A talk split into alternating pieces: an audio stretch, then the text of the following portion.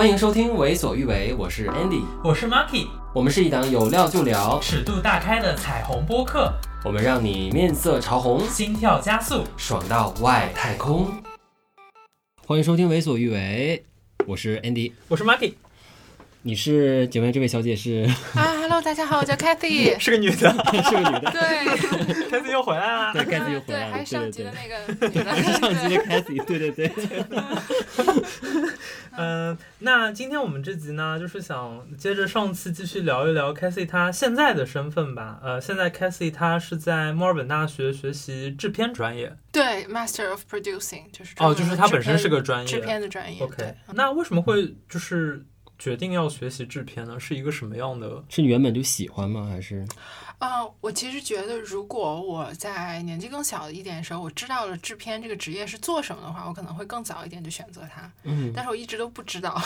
我知道之后才发现，哎。这个职业就是挺适合我的，嗯，嗯，但当时就因为不知道，我也做了，就是我一其实一直都是 marketing 的工作做的比较多嘛，嗯，就不管是在 Let's Do 还是在那个心理咨询的平台，都是负责 marketing 方面的这个工作。然后再加上我又喜欢做内容，然后后来就发现，其实制片的工作就是比较结合这些，就它是一个比较综合的一个、嗯、呃管理类的一个一个专业。然后，所以我当时也在想我自己新的职业的方向，因为我就觉得，就是原来做 marketing 好像对我来说不够那个有创意和有那种艺术的感觉。我其实很喜欢艺术，所以就是想要找到一个艺术的一个，找到一个新的一个职业方向，更有就给我自己更多那种 creative outlet 的那种感觉。嗯，然后后来慢慢就了解到了制片的这个。具体的工作之后就觉得，嗯，这个好像就是集合了很多我喜欢的事情，然后他需要用到那个 skill 又是我比较擅长的，然后我就申请了。我听到一个比喻，嗯、就是说，他说，呃，如果你有一个足球队，然后那对于一部电影来说，演员是球场上跑的这些足球队员，嗯，然后导演他可能是球队的教练，那制片他就相对应的是足球呃球队经理这样一个角色。哎，这个。这个比喻我觉得还挺挺合理的，对，对，对。因为我们对制片人这件事一直是有一个，就是它好像是一个很悬在那儿的一个东西。对。因为我们其实很少接触到这件事儿，比如说我们看电影时都会说 directed by 谁谁谁，对，或者是 a film 谁谁谁的 film，对对。然后它其实是那个导演的名字。对。那你先讲一下，就是。制片人和导演，那在一个作品的呈现中，他们各自都是在做什么的啊？OK，嗯，其实就是顺着你刚才说的那个比喻去讲嘛。嗯，嗯，那其实导演如果是创意总监的这样的一个角色的话，那制片人可能就是就是项目经理的这样的一个，嗯，就是他是管整个项目的这样的一个呃这样的一个角色。所以，比如说一开始，如果是一个项目在最最一开始一开始，它可能只是一个 idea，对不对？嗯，就说啊，我觉得我们可以做一个什么什么的片子，应该挺不错的。那其实是制片人拿着这个 idea 去把它给 develop 成这个项目。哦。那比如说我这个 idea，我可能就是本来是，就比如说我就是想，呃，说说就是在墨尔本留学生创业的一个感觉，可以做一个呃故事片，或者可以做一个纪录片。那这只是一个 idea，对吧？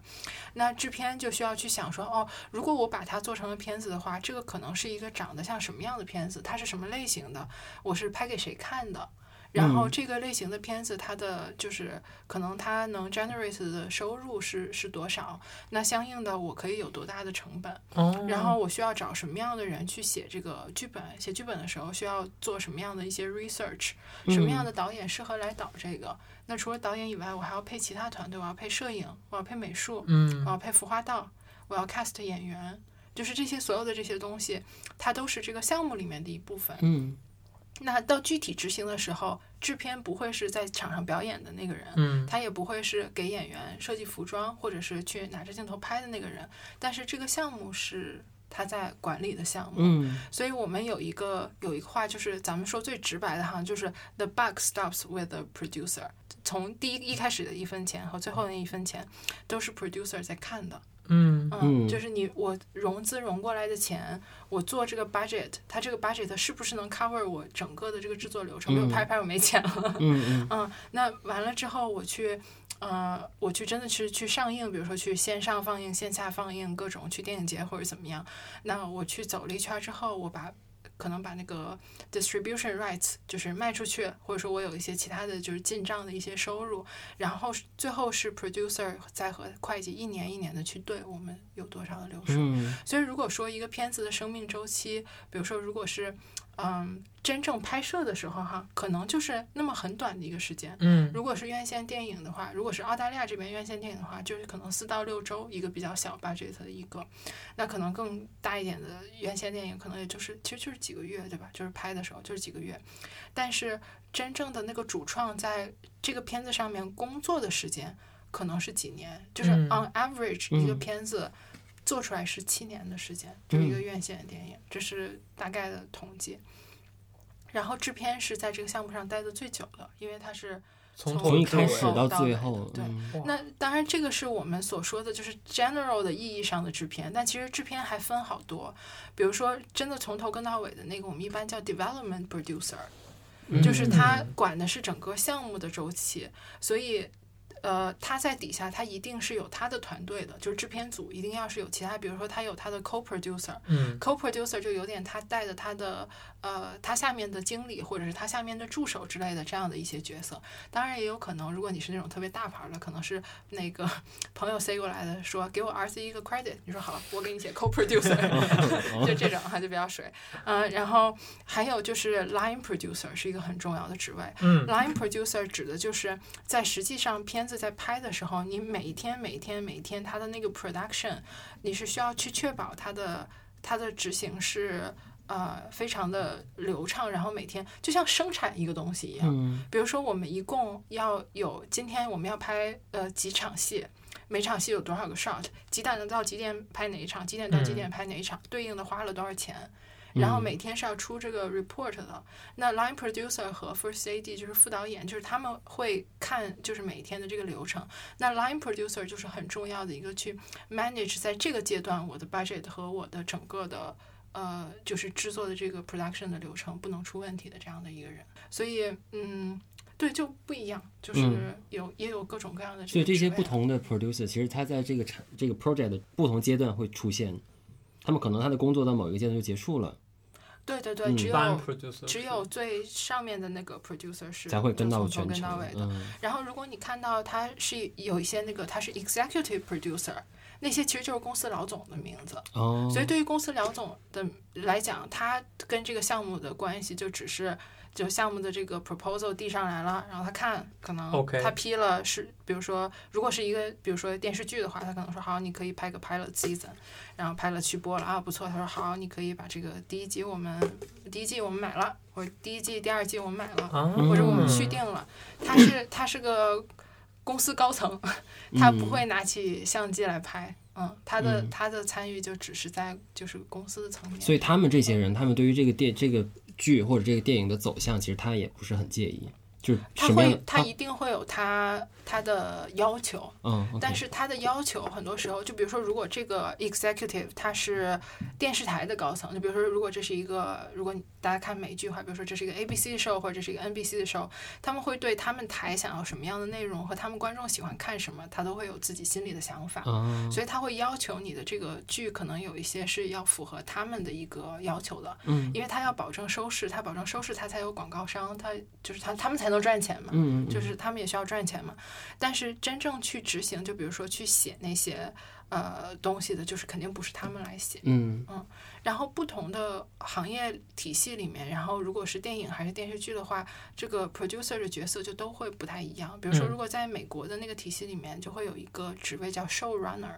嗯。就比如说，你看那个呃一些美剧，它那儿就会写一个 created by 谁谁谁，那个就是个 showrunner。嗯。showrunner 是总制片人和总编剧二合一，是这个人。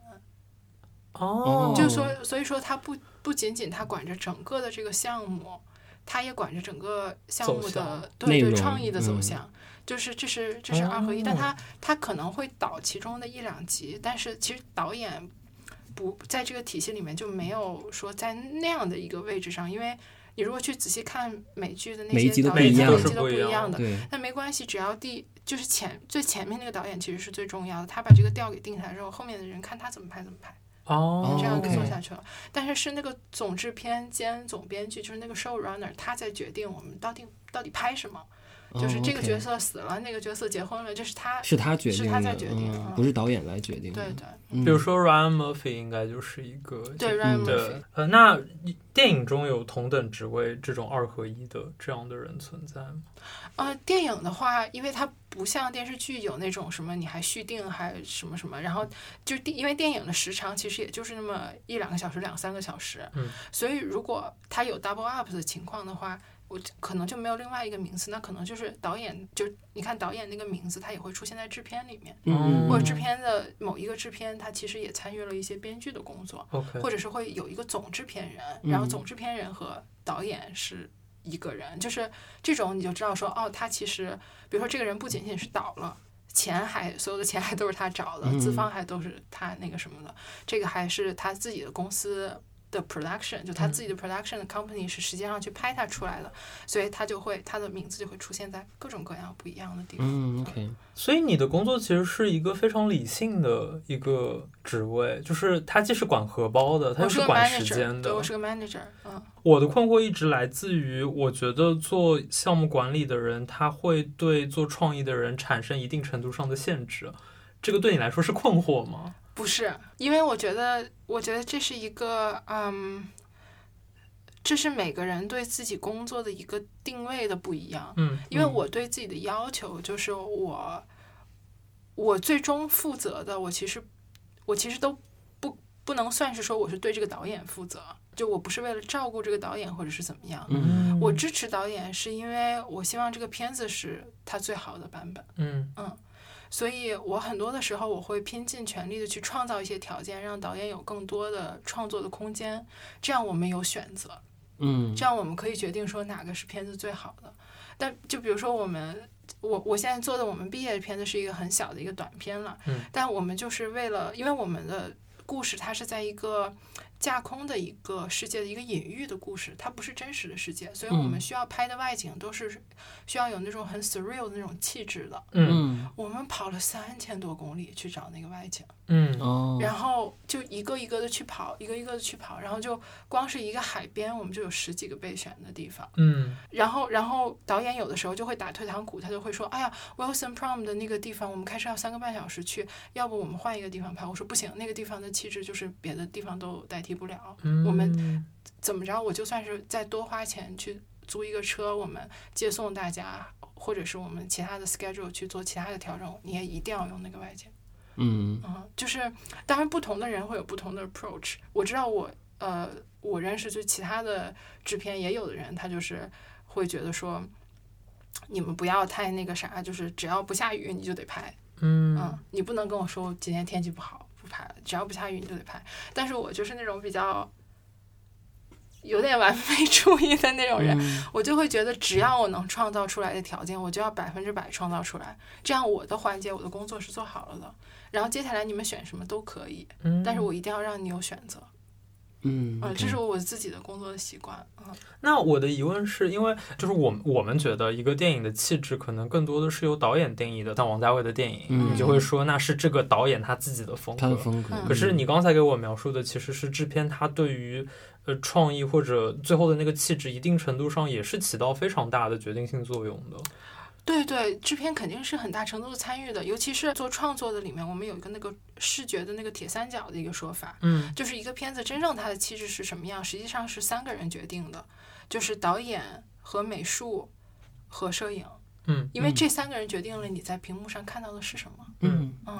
就是导演是把控整个的方向，但是就是摄影他会知道说我的 frame 怎么走，嗯。然后我是怎么拍，我的构图怎么样，然后美术决定了，就比如说你想要什么样的这个这个镜头里面出现什么，所以他们会决定你看到的一切的画面的东西。嗯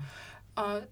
但是这人怎么凑在一起，是你来的。也也不是说不是说不能说制片来，就是我觉得就我们要把自己放在一个作为制片要把自己放在一个 facilitator 的一个角色上。嗯嗯，就是你要 facilitate 他们是他们的这个合作是好的，所以有很多时候一起挑合作的人的话，就需要特别认真的去看人，就是这些人在一起合作，他是不是能很 smooth 的，就是大家在一起合作？嗯，如果这个铁三角开始撕逼的话，这个片子基本上就嗯，那你有遇到过铁三角开始有矛盾的时候吗？有矛盾是肯定有的，所以你就需要在里面调停。OK，哦所以这也是为什么，就是这个时候，就是我们有一句话，就是说平时就是大家一切都正常的时候，没有人会想到 producer，producer 干嘛的。但是只要哪里出现了一个问题，所有人都想找自己的 producer。哦，嗯，就因为这个时候你需要一个可能相对来讲比较算是客观一点的人吧。我觉得制片是一个特别需要有助人精神的人。嗯嗯，很多时候我知道就是。我我特别知道我的团队，很多时候他们也不知道我在干嘛。嗯，就有的时候，甚至于就比如说他们在这个 studio 里面拍东西，我都不在这个房间里，因为我要解决第二天的问题。哦如果我现在解决第二天问题，他们第二天就不会出问题，所以他们依然不知道我干了嘛。嗯，对，所以好的制片是隐形的。就是有点嗯有点，哦但是但是我觉得就是，所以制片这么不为大家所知道，是因为他是幕后的幕后。嗯嗯但是真的就是比较专业做的人，还是知道制片在干什么的。嗯所以。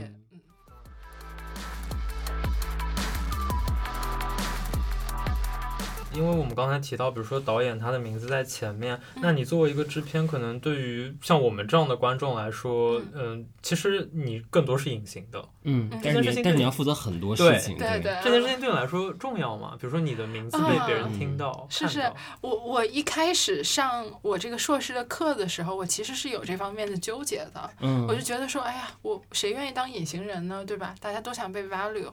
然后我当时就是还在那看一些制片写的书，然后他们就说，如果你有特别强的执念，就是希望大家都知道你的话，你可能不适合当制片。嗯我还心里打鼓，我还觉得，哎呦，怎么办呀？嗯，但是我就觉得越做越做，就是真的开始做这个事情了之后，我就觉得这是一个 blessing。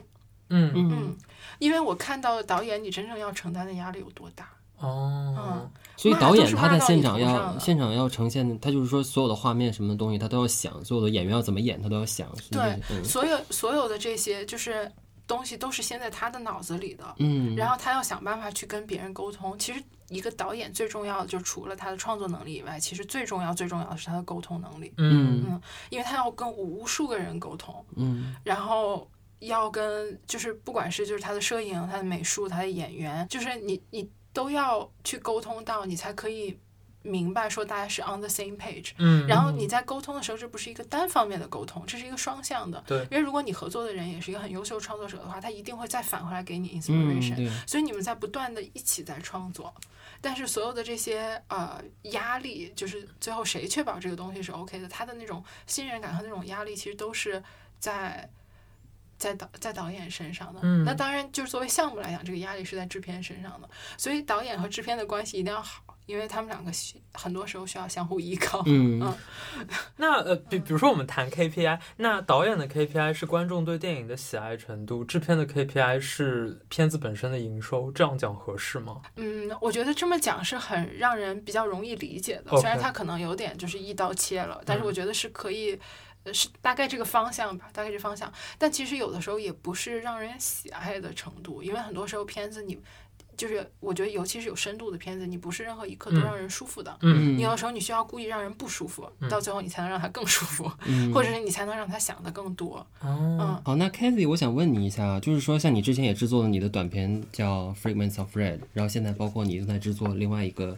啊、你的濒死之余啊，濒死之愈啊，你的对，叫毕毕业。毕业毕业短片。那我们发现这里面呢，其实它所呈现出的女性其实是不同样子的女性，包括《Fragments of Red》里的那个路妍，还有她的，呃，她喜欢的那个人，其实都是呈现不同的样子。那呃，《Fragments of Red》是很明显的，它是一个 lesbian 的关系，那两个人。嗯，对它。是互相喜欢的一个关系。嗯那作为一个女性啊，同时你也作为一个拉拉，对你在你制作电影短片的内容中，啊、对于这些角色的表达有什么样的影响吗？啊、我觉得，我觉得这个身份对我的影响，可能我更倾向于说我自己的经历对我的影响。嗯嗯就我觉得我，我觉得一个就是创作者，就不管你是做什么职位的创作者哈，就是你想要去表达一个东西，我想要做一个东西，它一定是有一种很 genuine 的一种自己心里的一个，就这个故事跟我有共鸣，然后我才能很真实的把它表达出来。嗯那因为它足够真实，它也足够是是发自内心的，所以它能够接触到其他人的心里的很，嗯，就是大家很柔软的一面。那我觉得这两个片子，其实我在做的时候没有，嗯、呃，没有特别强的感觉。就是我做的时候，我不会想那么多。嗯、那我可能会看剧本儿。那我看到剧本，这编剧写的剧本是这样的，我就会觉得，哦，让我觉得有共鸣，让我觉得有共鸣的点是什么？嗯，我觉得《Fragment of Red》的话，它最感动我的一点，其实不是它是拉拉这一点，嗯，其实最感动我的这一点是，嗯，这个人因为他怀着愧疚和对原原来的恋人的一种期待，他。自愿的让自己停留在那个痛苦里面，嗯，因为他知道说，其实那个痛苦和那个爱是一体的。嗯，如果他放弃了那个痛苦，他其实也放弃了爱。嗯，所以他其实是在做一件，在我看来是一件很有勇气的事情，就是他知道他自己想要留住的是什么东西，然后他去，他去尽所有的努力去去去留住他那些美好的回忆。所以我觉得这个东西很打动我。嗯，然后那当然。我觉得可能是因为我自己在，在我原来的一些过往的一些经历里面，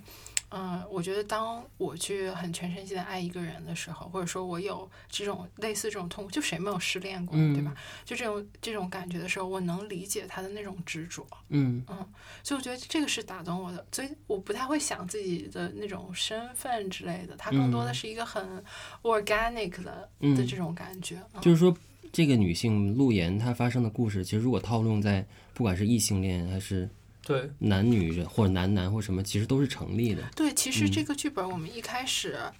就是一个异性恋的故事，嗯，我们后来把它给改成了拉拉故事，有几个原因，一个原因是就感觉好像，哎，这样好像更顺一点，还有另外一个有个很现实的原因啊，就是我们想找 Asian 的演员来演，但是 Asian 的阿姨的演员。比 Asian 的叔叔的演员 要更好找一些哦，嗯，所以我们当时就在在讨论，然后也在跟学校的老师讨论嘛，然后就说，那，哎呀，那个，然后就问老师说，哎，有没有比较好的那个演员推荐？就是可能大概什么样的年纪，什么样的，嗯、然后希望是 Asian，然后老师现在想说，哎呀，我好像不认识这样的人，但我认识这个年纪的，但是是女是女的，可以吗？哦，然后我们就觉得。Why not? Okay, let's do it. 然后就，然后而且就改改过来之后，就感觉好像，哎，好像更顺了。嗯嗯，然后就对，但我我觉得是像你说的，我觉得他其实是，就是任何一个一个人都可以 relate 的。对，我们的演员也不是 lesbian。嗯，但他就说他在拍这个戏的时候，他不断的想自己原来的恋人。嗯嗯，因为那个那个感觉，你是那种痛苦的感觉，我觉得是很共通的。嗯。嗯就我们上集聊完之后，我突然对这个片子有了一个不一样的理解。就他们造的那个景是三个颜色隔在一起，但它其实是一个独立于世界之外的一个空间。对对对，就让我觉得女性本身也不被社会或者这段恋情本身不会被大家所关注。嗯、就那个点我，因为我比较喜，我比较记忆深刻的是《Fragments of Red》里面有一个窗户。然后上面会有那个，会有系的飘带，就是每次你系不同颜色，会代表说我们今天可不可以见面。对对。所以那个如果套用在女性的身上，其实会有会让人觉得更有感觉。嗯。或者在两个女性身上。是个很细腻的表达方式。嗯嗯，我觉得一定是很细腻表达方式，因为我们的主创都是女生。嗯。就是我们我们的东西确实是女性视角的东西。就其实你让我拍一个那种就是。呃，哎，冯小刚拍的什么那个老叫老炮儿之类的，嗯、我也拍不出来呀、啊，就我也不是那个、嗯、那个经历，那个气质不太一样。嗯、对、嗯，所以我觉得我们是从自己的一个很真实的自己自己的视角去去做的这些东西。嗯，嗯我们我们其实有个疑问，为什么是红色、黄色和蓝色？是因为只是三原色，特别是黄色那个颜色，我们可能为什么觉得黄好像黄色才是我可以见到它？对，然后红色就是今天是红色，我今天就见不到它。所以那个陆岩一开始说：“哦，我不喜欢红色。”对，因为红色意味着拒绝，意味着我看不到它。对对，嗯，当时决定红、黄、蓝这三个颜色的时候是有特别的考量吗？啊、呃，其实我觉得是，就是他创作的一个自然的过程。就这个剧本是怎么来的呢？是因为，嗯。当然，这其实是不是不应该是我的讲的故事，应该是我们编剧讲的故事。就是他就在街上走，然后就看到一个男人站在那，是一个中年男人，然后他拿着一个蓝色的塑料袋，然后黄色的夕阳打在他的脸上，然后他在那看着远方，然后他什么也没有做，但是他的那个表情就你就感觉这个人好像是有什么故事，嗯，嗯。然后从这个，然后慢慢的就想到，那当然，我觉得这个颜色的话，不同人会有不同的感觉，嗯，但是红黄蓝，我自己的理解哈，就作为制片，我自己的理解是，我觉得它是很很很强烈又纯粹的颜色，嗯。嗯。那当然也跟它是三原色有关系，所以我觉得我们可能潜意识里面会有这种会有这种反应。嗯，嗯我第一遍看完的感受是，我觉得呃陆源他好像始终被困在了这个三色的房间里面，嗯他持续在徘徊，嗯就让我觉得好像，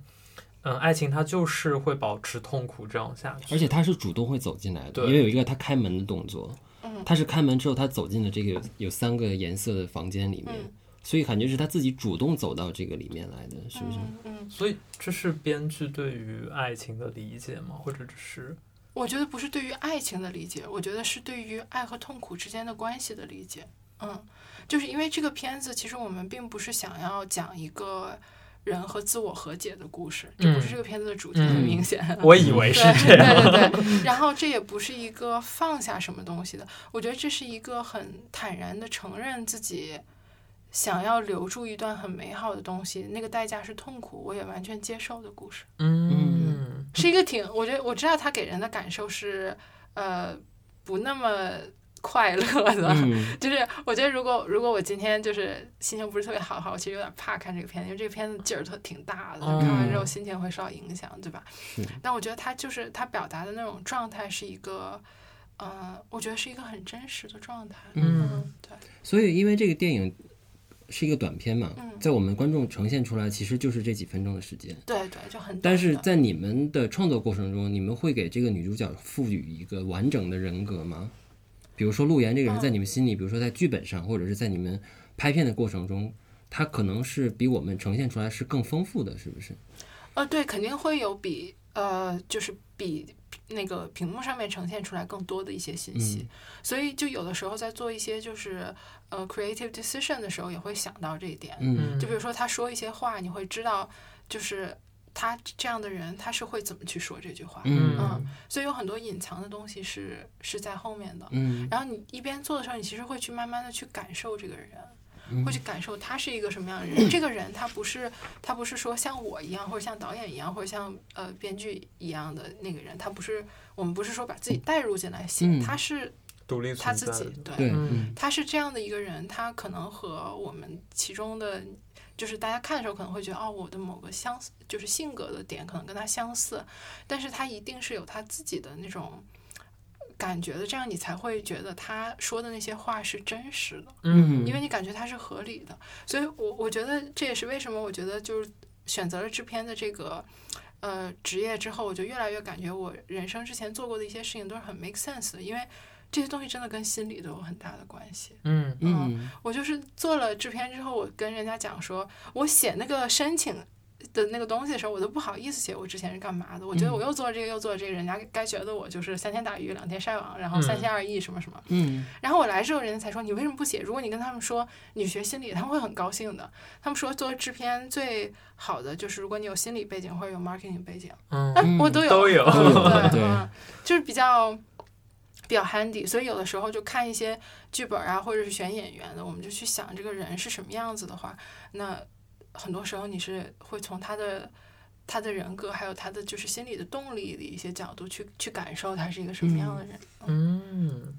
那我们可以过渡到你新的作品，因为我们发现一个变化，就是呃，你 Fragments of Red 里面还是挺强调，比如说亚裔的身份，嗯。或者无论是因为什么原因，最后呈现出来还是一个拉拉的关系。嗯但是到了新的毕业作品里面，我们看到的就已经完全不再具有亚裔的身份，对嗯对，然后你们也完全没有要强调，甚至你没有给出一个明确的他喜欢男生，他喜欢女生，或者他到底是个他的性取向是什么样子。至少可能目前的那个 trailer 里面看起来是这样。而且好像是不是从 trailer 上看，连所谓的爱恋爱情的部分对其实已经被弱化了。这其实是一个成长故事，它不是一个嗯爱情故事，嗯所以它的它的呃类型和 Fragments of Red 就是有比较大的一个区别。它是如果我们要分类的，它是一个 coming of age story，它讲的是个人的成长，嗯。讲的是这个人在你长大的呃这个十八岁的这个女孩吧，她在长大的过程中，她怎么去处理自己和世界之间的那种比较有有紧张的那种割裂的那个关系。嗯。所以，呃，我我觉得我们这次之所以没有在一定要说就是用亚裔的演员，其实我觉得也有几方面原因。一方面就是现实的原因，就是呃，这个片子我们。其实，在我们也是，就是慢慢的在这边一边学习一边做，所以每次的东西都想做得更好，嗯，每次都想合作更专业的演员，嗯，然后每次都想给自己标准更高一些，然后在这边的亚裔的演员的人数是没有那么多的，嗯，你肯定不如就是白人的演员的人数多，嗯，所以其实选择比较有限。其实我们 cast 了好几轮，第一轮的话就是找了一些亚裔的演员，然后来尝试一下，嗯，那就觉得嗯。选择比较有限，有几个觉得特别好的都在国内。哦。然后如果没有疫情的话，可能还可以考虑一下，就是让他们飞过来拍。但有疫情的话，你肯定不能干这个事儿。那没有疫情的话，机票也不贵，对吧？就可能可以想想办法。嗯。然后，但是另外一个呢，就是我觉得也是，呃，我自己还有导演 Arctic，我们两个其实也更有信心了。嗯。因为我们在之前拍 Fragments of Red 的时候，虽然我们的演员是。呃，亚 Asian，但他其实也不讲中文。嗯，嗯，我们其实也是一个完全就是英文的一个工作的环境，然后也是这样的一个，嗯，其实也是在讲一个用英文的剧本去讲一个英文的故事。而且就是我越看这个呃 Encounter 的这个故事，我越觉得它真的是一个 universal 的一个故事。嗯，因为你可以介，你可以先介绍一下吗？嗯，就是 Encounter 它是一个。关于什么具体的？它关于一个什么样的故事啊？好好好、嗯、好，我们可以把那个 trailer 的链接让大家可以看吗？嗯、我觉得大家可以看一下 trailer 的链接。这是一个关于自我成长的一个充满了隐喻的故事。嗯，一开始我们是在一个很大的荒原上面，然后看到了有一个女孩儿，然后她失去了自己的声音。嗯，她不知道她自己在什么地方，但她睁开眼睛看周围的时候，她发现了有另外一个自己。在她的旁边，然后另外的这个自己是可以讲话的。他跟他说：“我这是我们应该踏上旅程的时候了。”嗯，所以他们两个就去一个未知的地方，但是在往前走走走的时候，呃，突然一下他们发现眼前的这个路被割断了，他没有办法再继续往前走。同时，从旁边的那个呃树林里面走出来了一个。很奇怪的男人，这个男人的全身都是像金属一样的质地，嗯，然后他的皮肤还有他穿的衣服都好像是那种金属的那种黄铜色，嗯，然后他跟这两个姑娘说，呃，前面的路断了，很危险，你们不可以再向前了。他把他们带到了附近的一个小镇上，让他们在那儿等着，等到这个路修好了之后，他们就可以走。但是在这个房间里面，他们发现这个人在进行一种。日复一日的一个非常非常机械的僵硬的一个生活的 routine，他在每天同样的时间做同样的事情，然后他们想要知道这个地方是哪儿，为什么自己会在这儿，但是，嗯、他们好像被困在这里了。嗯，所以这个故事我就讲到这儿，不再往继续往往后面去剧透。所以我觉得大家能感觉到，就是这个女孩有两个不同版本的她自己，实际上可能。她代表的是她内心不一样的声音。嗯，那把他们带到这儿的这个这个男的，他是一个很僵化的一个存在，他同时又是一个很有权威感的一个存在。嗯，那他们究竟在什么样的一个世界呢？实际上，我觉得你可以把它理解为，它其实是在我们的心理的世界。嗯，它其实是一场心理的一场旅程。这个女孩失去了自己声音的女孩，她需要找到一个方法去找回自己的声音。嗯，她需要从这个地方。逃走，她和另外的一个自己，或者有对抗，或者有同盟。她需要知道这个这个啊、呃、男的叫做持刀人，The Sword Holder。他需要知道这个人的秘密是什么。嗯，所以是关于他成为自己的这样的一个旅程。但是这里面有很多的隐喻在里头，所以这时候为什么我很喜欢这个故事？就是我觉得不同的人，就是首先这个故事有他自我成长的一个主题，但是我们想要做的就是不同的人看到的，看到这个故事的时候，我们留出来了足够的空间，让大家可以。沉浸在自己的感受里面，嗯，因为每个人你的感受是不一样的，嗯，可能有的人会想到自己的一些这些的体验，有些人会想到那些体验，都是和他的自我成长，还有他跟这个世界之间的关系是有联系的，嗯，那他会在里面再去 assign 一些属于他自己的意义，在同时就是我们讲的这个成长的主题的同时，嗯，所以这是一个这样的故事。然后我们的整个的呃整个片子的风格也是呃比较超现实的同时，它又具有一种古典美。嗯嗯，就很多的，如果大家看那个呃预告片的话，就可以看到，就是很多的 frame 就是像油画一样。是，嗯，但是同时我们选的一些，就是我们搭的景呀、外景也好，它都是有一种呃 otherworldly 的感觉，嗯就感觉不是在现实世界，是在一个架空的世界，嗯，是在一个心理的世界。嗯，那现在这部电影进行到什么样的？现在我们在做后期，现在在做后期对，我们现在在做后期，一边钱快花完了，所以所以我们在做一个后期的众筹。如果大家喜欢这个片子的话，呃，可以就是给我们捐一杯咖啡钱，非常感谢。然后我们的后期的话，就是会有一些特效的部分，嗯，然后当然需要做声音的很多的一些设计，嗯，会有 sound design，然后还有 composition，就会有作曲。嗯、然后在最后还有调色，嗯、就这是片子一般后期会做的。然后把这些全部都完成了之后呢，我们还需要把它给送到世界各地的电影节，然后来做这个巡展。嗯、所以，嗯，那如果我们在墨尔本，我们可以在哪里看到？墨尔本国际电影节。墨尔本国际电影节。墨尔本国际电影节是一般每一年的什么时候？呃，今年的话是在八月左右。好，哦，OK，对，嗯。哦，我们好期待啊！对，我们要看一看。好期待。如果大家来就是帮忙捐款的话，我们还会给所有那个捐款的朋友们做一个特别的提前放映，就是在六月份左右就可以看。哦、okay, 然后，并且我还有我们导演 Arctic，我们都会就放映结束之后会出来，就是我们大家聊一聊天呀什么，然后。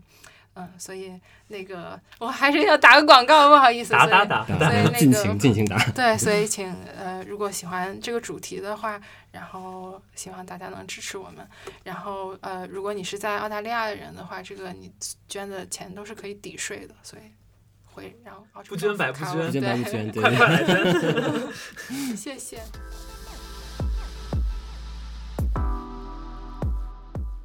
Cathy，就是你是一个圈内人，那我想必你也看过很多，在过人生中也看过很多作品啊。那你觉得，身为一个女性，你会觉得从过去到现在，女性出现在电影里或者出现在电视作品里的形象，是你会觉得在越来越好的方向在发展吗？啊，不只是有可能是讲说 lesbian，或者是说 lesbian 的话，其实我们像我们小的时候，我最早九十年代的时候，两千年的时候看 Friends 里面就会有。Lesbian couple 会出现，因为 Rose 的前妻就是 Lesbian，嗯，对吧？对，那个也是我第一次在对电视上会出现出现 Lesbian，后来就会影视剧就会有 The L Word，对对，后面还会有 Queer as Folk 里面会有一些 Lesbian 的角色，对那个我。然后直到现在，比如说最近有什么《燃烧女子的肖像》，或者是 Kate Winslet 演的《菊石》，嗯，那你会觉得这些角色从过去到现在是有变化的吗？是在越来越好的吗？啊，uh, 我感觉我可能阅片量没有特别的大，我不太好，就是很有自信的回答这个问题。嗯，我只能说，我觉得，嗯，我觉得我特别高兴的一点是我发现很多时候就是，呃，有。拉拉或者说有同性恋题材的那个片子，不再被仅仅是当做一个就是 LGBT 向的一个，不再当成一个符号了。对，它不再当做一个符号，它、嗯、也不再当做一个自己好像是很小的一个类别和什么一般的电影不一样。因为你看，你刚才说到《燃烧女子肖像》也好，或者是《Call Me by Your Name》也好，就他们去呃。就他们的受欢迎的程度是很出圈的，其实，嗯，然后他们拿的奖，他们拿的像《燃烧女子肖像》，他拿的也不是说某一个什么同性恋电影奖，他拿的就是对就是就是电影的奖，嗯。嗯，所以我感觉这个东西好像我特别希望更多的看到看到这种，我觉得不管大家做的是任何的一个一个主题，它都可以在就是。它的这个呃艺术的水平上呀，然后影片的这个质量上呀，得得到一个就是比较公平的一个对待，然后也可以更多的人就会觉得说，哦，我是可以这个东西对我来讲是 relatable 的，虽然我不一定是有一模一样的经历或者怎么样，但是人性的一些东西它是共通的。嗯，所以我觉得如果是未来越越来越多的有这样的一个趋势，我是很开心的。嗯，嗯就说比如说说表达的是爱，那其实就是表达是爱，而是不是表达说。同性恋的爱，嗯，对，对对对，或者说哪怕他表达的是一个，就是确实是同性恋的爱的话，那也是以一种就是大家都可以理解的一种方式，他不再是，我就觉得原来的那些就是同志片，就老要么就是卖惨，就特别惨，嗯、一个比一个惨，嗯，然后要么就是就是呃，就是表达了被社会的压迫的那种感觉。嗯、那当然这些也都是真实存在的哈，但是总不能老一直拍这些吧？对，嗯，对。那你会去关注国内的电视剧吗？有，会会关注一些。你现在是你你你的感受是什么？我觉得啊、呃，国内的这个行业和国内的其他行业其实很像，都是良莠不齐，就是很鱼龙混杂，就差的很多，嗯、就是比较呃烂的，就是特别烂，然后好的就是特别好。嗯 嗯，对，所以我觉得还是有很多就是挺好的东西，但我觉得国内有的时候就是有点开倒车。嗯，就感觉好像我小时候看过的很多。更人物更立体、更开放，更开放，然后更 progressive。然后我记得印象特别深，我小时候看一个王志文演的一个什么反派角色，他是什么贩毒的什么之类的。嗯、然后这反派人物做可立体了，嗯、就感觉你特别同情，你特别知道说为什么这个人这么坏。然后还觉得他挺惨的，就是那种我当时还是个小朋友，我都已经 get 到这一点了。但现在就感觉好像大家讲什么时候有的时候就又很非黑即白。嗯，现在反派好像比较单一一点，是吧？对，特别脸，嗯、要么特别脸谱化，就感觉你这样的话。你这个事情你讲不深呀，你就没意思呀。其实你你没意思，你没有深度，看着怎么会爽呢？嗯、我觉得像跟就是女性角色有关的一些也是。我觉得现在大家都喜欢看大女主什么的，我觉得这特别自然，因为你原来那些女性形象实在是太纸片人了。嗯，就她就是一个工具人一样的存在，就那个人就我都能知知道她三句半就说着那些话，嗯、你知道吧？就就感觉这个人就跟不在那儿似的。但现在她终于是一个。有血有肉的一个人，然后他大家给起名叫大女主，我觉得这也不是大女主，这就是普通女主而已，嗯，或者普通女配，就是就你要是写个人，你就应该写成这样，嗯，嗯只是加了戏的女女性角色是，对，就终于就有戏可以演了，就不是在那儿念着什么嗯奇奇怪怪的东西，嗯，那那我们听到你跟别人说采访说你未来其实还有兴趣去拍一些反映国内的一些题材，嗯、或者那就是。呃，跟我们说说具体是大概是想拍什么样子的，或者哦，我觉得可能有一些社会的的议题吧。但我其实是这样，就是因为做这也是就是做制片的一个呃常态了，就不会只有一个项目，嗯，就一定是有很多个项目，然后呃，可能不同的项目会有它自己不不同的归宿，但是我可能会同时就是有一些 idea，我想去探索一下，嗯，然后我觉得其中有一个想要探索的就是嗯。就是一个网络暴力的一个一一个大概主题的，嗯、就我觉得其实网络暴力是一个很有意思的一个一个现象，嗯，尤其是当它里面又夹杂了一些我们社会可能就是比比较，嗯，就是大家比较比较容易情绪化的一些话题，或者一些有创伤的一些话题的时候，它的这种这种动力就会很有意思。它其实可能是关于呃关于正义，或者是关于呃就是这种群体性参与的一些。一些一些很有意思的东西，嗯，我不知道你们有没有关注过，之前就是北大出过一个一个事儿，就是一个真实的事情，就是一个一个女生，她疑似是。之前在学校有被老师有过就是性侵过大概的一些事情，嗯、然后后来他自杀了，但这是很久很久之前的事情了。那当然这个事情也是没有立案的，嗯，然后也是在后面，就是因为有他的同学、他的其他的老师觉得为他抱不平，这个事情才又被翻回来。嗯、然后在当时就曾经在网络上引起了一阵呃很大的一个一个骚动，就是大家都是有的人想要为他就是。嗯，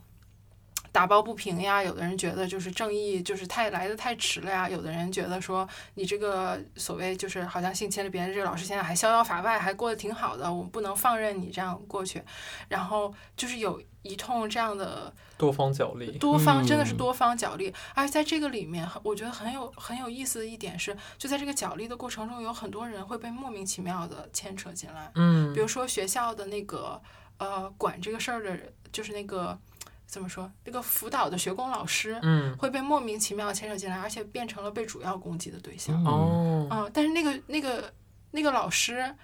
他做错了什么呢？其实你也不好说。嗯、但是在你那样很创伤的一个很情绪化的那样的一个集集体的那个动作里面，你就会很裹挟着这种东西，就让我想到了之前台湾的一个片子叫《我们与恶的距离》。对，嗯，嗯对，他其实也探讨其实是类似的，就是当你面对着很大的创伤，你其实你你你不能要求就是就是受害者或者说受害者家属就这样走出去，嗯但是那你下一步又应该做什么？嗯，那这个时候又谁是正义的？那我们离邪恶之间的距离又又有多远？你怎么知道你自己就站在正义的那一方？对，我觉得，如果我做一个社会话题的一个片子的话，我一定是，我希望我能够尽量带着一些 compassion 去看这个问题可能有的不同的角度和可能性。我不喜欢做那种非黑即白的东西，嗯我也不喜欢做那些就是纯很惨的那些东西。嗯我希望就是真的去看到一个东西的怎么说呢？就是没有人能够还原事实的真相。嗯但是你只能尽可能多去呈现不同角度的对对东，西但是但是我们都可以在里面找到不一样的意义感。你你希望观众也可以看到这个复杂性。对我嗯希望观众可以看到他自己的盲区可能是什么样的，他可以有一些，我觉得有一些思考，以及对于嗯。不同角度的人有一些共情。嗯。嗯。所以，嗯，就是那个那个东西，因为是一个就是真实的一个事情嘛，嗯然后就一直就让我有在想，这是一个挺好的一个一个东西。嗯感觉是一个比较值得值得做的一个事儿。嗯，你们你们知不知道一九九几年的时候，就一开始上那个《鲁豫有约》的访谈，有一对那个拉拉，他们是就是第一次有人在就大陆这边有人在电视台上面接受那个采访。嗯嗯然后，呃，就是那个人，他后来上了《鲁豫有约》之后，因为他自己比较有名气，所以很多人会给他写信说自己的故事。他收集了很多人的故事，然后他也会就是到处去，呃，就跟各个当地的就是一些就社群的人大家交流嘛。然后他就发现了有一个很有意思的，就是有一有一对儿，呃，在一起五六十年的拉拉的故事。他们是一直经历了所有的，就是咱们能想象到的历史，就是打仗，嗯然后内战，然后文革，然后什么，然后他们两个就一直在一起。嗯，然后在那个年代，其实是一个很很难想象的事情，而且他们是那种偏远山村的人，不是大城市的人。嗯然后他们两个能在一起，有一个很有意思的原因，就是这又要说到算命了，就是其中有一个人，他年轻的时候，那个他们村子里面算命的人就说你不能结婚，你结婚的话你克夫，你嫁给谁谁死，所以他就没有这个压力。哦，他们两个就他被豁免了，嗯对我现在就我听到这个的时候，我就觉得这个神婆是一个很有意思的人物。对我觉得他一定是一个雷锋，他一定是一个雷锋。他一看这个人八字就觉得不行，他喜欢女的，我要帮帮我要帮帮他们。对，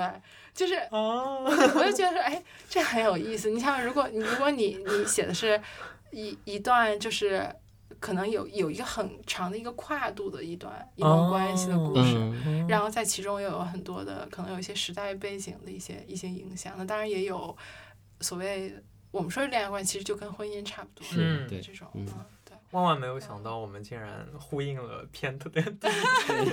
上一集的第一段。对所以我有很多不成熟的想法，接下来能做哪个，我觉得也看缘分。啊，那我那我们真的非常期待你之后的作品。嗯，对，谢谢，谢谢，我也很期待，嗯 那我们今天节目就录到这边了。对非常感谢 Cathy 来做客。嗯，非常蓬荜生对，辉真的蓬荜生辉没有没有，了，对我们节目，特特别嗯开心，今天那个能过来聊聊天，然后我觉得就是很 happy，然后谢谢谢谢你们让我能参与到这个 podcast 里面，嗯好，那我们就跟听众说声拜拜吧，嗯、拜拜。拜拜拜。拜。感谢你收听本期节目。如果你想要听到更多我们的声音，请在 Spotify、Apple Podcast 或 Google Podcast 订阅我们。如果你喜欢我们的节目，也请给我们留言以及五星好评。我们的 IG 账号也欢迎你的关注。我们下次再见喽，拜拜。拜拜。